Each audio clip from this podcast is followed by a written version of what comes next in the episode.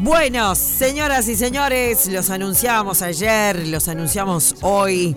Digo los porque es un grupo, ¿no? Pero está Alejandro Miranda para hablar de este espectáculo de Let's Group que se va a estar dando el próximo domingo 22 de mayo en el movie.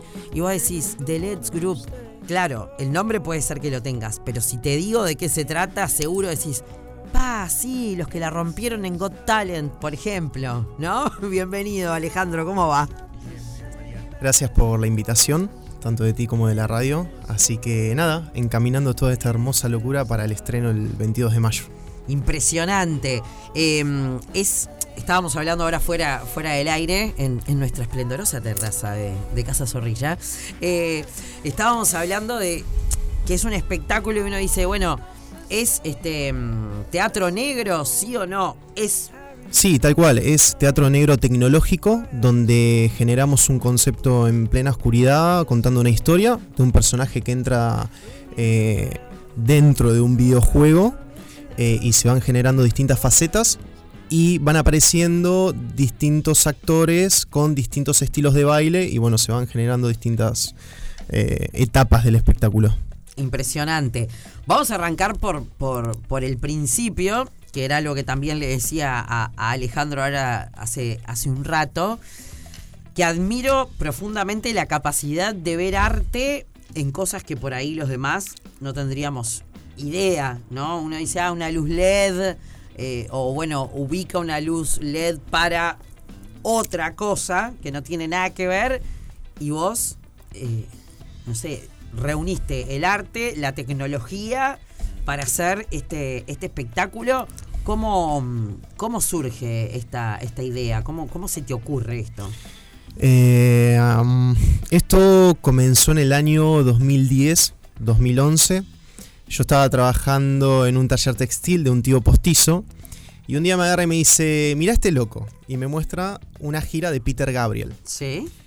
Y justo en un, en un stage de, Peter estaba con un saco con lámparas, con luces. Y dije, wow. Un saco, un, saco, puesto. Exacto, un saco común pero con, con lámparas de, luces. Porque en ese momento creo que no eran LED, era otro, otro sí, otra halógena. Ahí va, halógena. Eh, y, y dije, qué bueno sería poder hacer algo así. Y quedé completamente flasheado eh, después, bueno, me terminé peleando con mi tío por X factores de, la, vida. Y en ese momento creo que tenía ahorrado unos 15 mil, 15 mil, 12 mil pesos argentinos.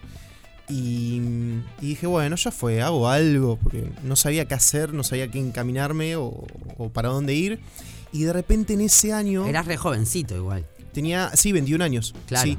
Eh, eh, en ese año, estamos hablando que era 2010 casi llegando a septiembre de 2010, veo eh, un personaje en Ibiza que se llamaba Criomam y tenía un traje de LED y aparentaba ser un, como un robot de LED. Y estaba copado porque tenía un tanque de CO2 en la espalda, caminaba entre la gente, le tiraba, le tiraba humo de manera eh, independiente al público y era, era súper impactante. Y dije, yo quiero hacer eso. Y justo en, ese momento, en septiembre del 2010, eh, tuve la, posibilidad de ganar un, desfile de modelaje y pegué muy buena onda con el dueño del, bar. Y, nada, me, permitió, me permitió señalar una fecha donde yo me expuse con una pechera con luces y bailaba entre eh, mis amigos, mis conocidos. Y eso fue como el comienzo, digamos. Después terminé, al, creo que a los seis meses terminé de armar el concepto del famoso robo de LED. De hecho, eh, fuimos los segundos o terceros en Argentina. Y fue, fue una locura hermosa porque en menos de seis meses, ocho meses estábamos haciendo, teníamos un grupo de ocho robots de LED y eh, metíamos entre cinco o seis eventos por fin de semana. Pero ¿qué pasa? Yo sabía que no quería vivir toda mi vida de eso. Yo quería diversificar, tener varios productos y demás. Así que eh, había reunido un, caudal lindo de, ahorro de dinero y dije, bueno, ya fue, vamos a invertirla. Y, vi que un proveedor estaba vendiendo pantallas de LED, pero estilo piso. Y dije, bueno, buenísimo, algo distinto. O sea, no tenés la famosa pantalla de LED, sino como que la gente baila arriba y me pareció muy copado. Y decidí invertir en eso. Ya empezaba a ganar tanto de los robots como de la pantalla. Todo eso estamos hablando de un proceso de un año y medio. Después dije, bueno, eh, ahorré un poquito con eso, dije, bueno, ¿qué hago ahora? Compré equipos de láser y empecé a hacer shows con equipos de láser. Después compré un, equipo de láser eh, con, un caudal importante y armé un show especial de, de, de- de láser que se llama Laserman en Argentina, que gracias a Dios lo pude patentar. Y, con eso también em, eh, estaba trabajando en ese momento. Ya estaba trabajando con los robots, con el piso, con los equipos de láser, con el show de láser. Y si no mal recuerdo, en esa etapa em, del 2011, finales del 2012, había visto un grupo que se llamaba Illuminate Team. Y uno de. Un colega me agarra y me dice, che, Ale, mirate esta performance. Y fue una locura hermosa porque estaban en la oscuridad y se tiraban al piso, dos haciendo de rueda, y uno en el medio como que, como que estaba flotando en el aire. Sí. Y dije, wow, quiero hacer eso. Da la casualidad que en el año 2012 eh, tuve, tuve la posibilidad de viajar al exterior, fue mi primer viaje. De hecho, me había separado a mi novia en ese momento y dije, aprovecho. Es ahora. Eh, es ahora. Eh, y, y nada, justo Illuminate estaba haciendo en Broadway Off una, mm, un musical de este concepto, teatro negro tecnológico combinado con danza y demás. Y me voló tanto la cabeza que dije, lo tengo que hacer, lo tengo que hacer, lo tengo que hacer en Argentina. Estamos hablando que eso fue en el 2012. 10 años atrás. Exacto. En el 2013 seguí trabajando. En el 2014 encontré a un proveedor en, en Bielorrusia que tenía unos trajes que, a ver, estéticamente no, no eran como la gran cosa, pero tenían lo más importante que era lo que estaba buscando, que era la técnica. Ajá. Después dije, bueno, de última, después los trajes los hago yo. Yo tengo que aprender cómo es la parte algorítmica, cómo, cómo hacer que se encienda la cabeza, o la mano, o el brazo, o la pierna, y después le, le- le- voy dando amor con, con- con el tiempo. Así que nada, eh, me fui a la embajada de Bielorrusia, eh, saqué una- un visado de Bielorrusia eh, y mm, me fui a hospedar un mes a Minsk. y bueno, compré 11, 11 trajes, sí, creo que eran 11 trajes. Y cuando regreso a Argentina, pasaron más o menos 8 o 9 meses. O sea, 8 o 9 meses que tenía en la casa de mi mamá una valija Con 11 trajes. con 11 trajes que no, que, que- o sea, que no le estaba dando funcionalidad porque el proveedor se había olvidado de darme unos, unos controladores. No. Y yo dije, la puta madre, ¿cómo, cómo, cómo hago? Y en ese momento estaba el gobierno de Cristina y había mucho quilombo con correo argentino. Y dije, ¿cómo hago para conseguir esos, esos controladores? Y ahí se, eh, se me prende la lamparita y digo, bueno, me, me llegó el comentario de que en Uruguay la gente que, que- que importa cosas la recibe en el hotel.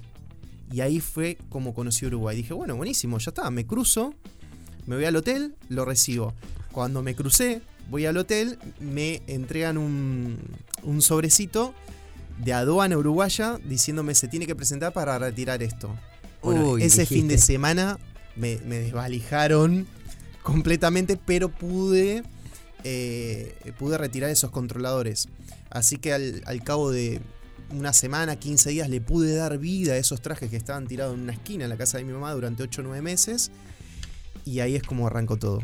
O sea, eh, O ahí sea que Uruguay este, me abrió las puertas. Te abrió las puertas. Sí, Tiene mucho sí. que ver. Sí, sí, tal cual, tal cual. Es, eh, y, y bueno, después de ese momento pasaron casi dos, tres, cuatro años hasta que pude homologar bien el producto. Eh, y, y- bueno, el- en el año 2019 tuvimos la suerte de, estar haciendo una producción en Bariloche. Y justo estábamos haciendo fueron 12 semanas de producción y cuando estábamos regresando a Buenos Aires, eh, me, me empiezo a buscar en el Google, digo, che, qué bueno sería que haya un Got Talent acá en, en América Latina. Y justo aparece El Got Talent nuestro. El Got Talent de ustedes. Y dije, bueno, buenísimo, ya fue. Me cruzo y, y me meto. Pero ¿qué pasa? Una de las cláusulas y las condiciones era que había que ser residente o ciudadano uruguayo. Y, y dije, bueno, ¿cómo hago? Y bueno, eh, al, creo que llegamos el miércoles de, Bariloche y el jueves me fui a la embajada de, de, Uruguay en Argentina. Le comenté la situación, que quería cumplir con este sueño, que quería tener la oportunidad. Y la realidad es que los trámites de residencia uruguaya se demoraban casi un año y medio. Pero viendo la situación en la que estábamos de cumplir el sueño, de poder ser parte de este proyecto, nos dieron una mano muy fuerte y en menos de un mes y medio pudimos conseguir las residencias no solo tanto para mí, sino como para cinco artistas más. Así que en el año, en el mes del, de noviembre, la fecha del 22, pudimos presentarnos en la primera etapa del Got Talent. O sea que eh, ahora sos medio uruguayo. Eh, ahora sí, ahora soy más uruguayo que argentino, digamos. sí, sí. Pero, eh, ¿dónde vivís? y, en los dos.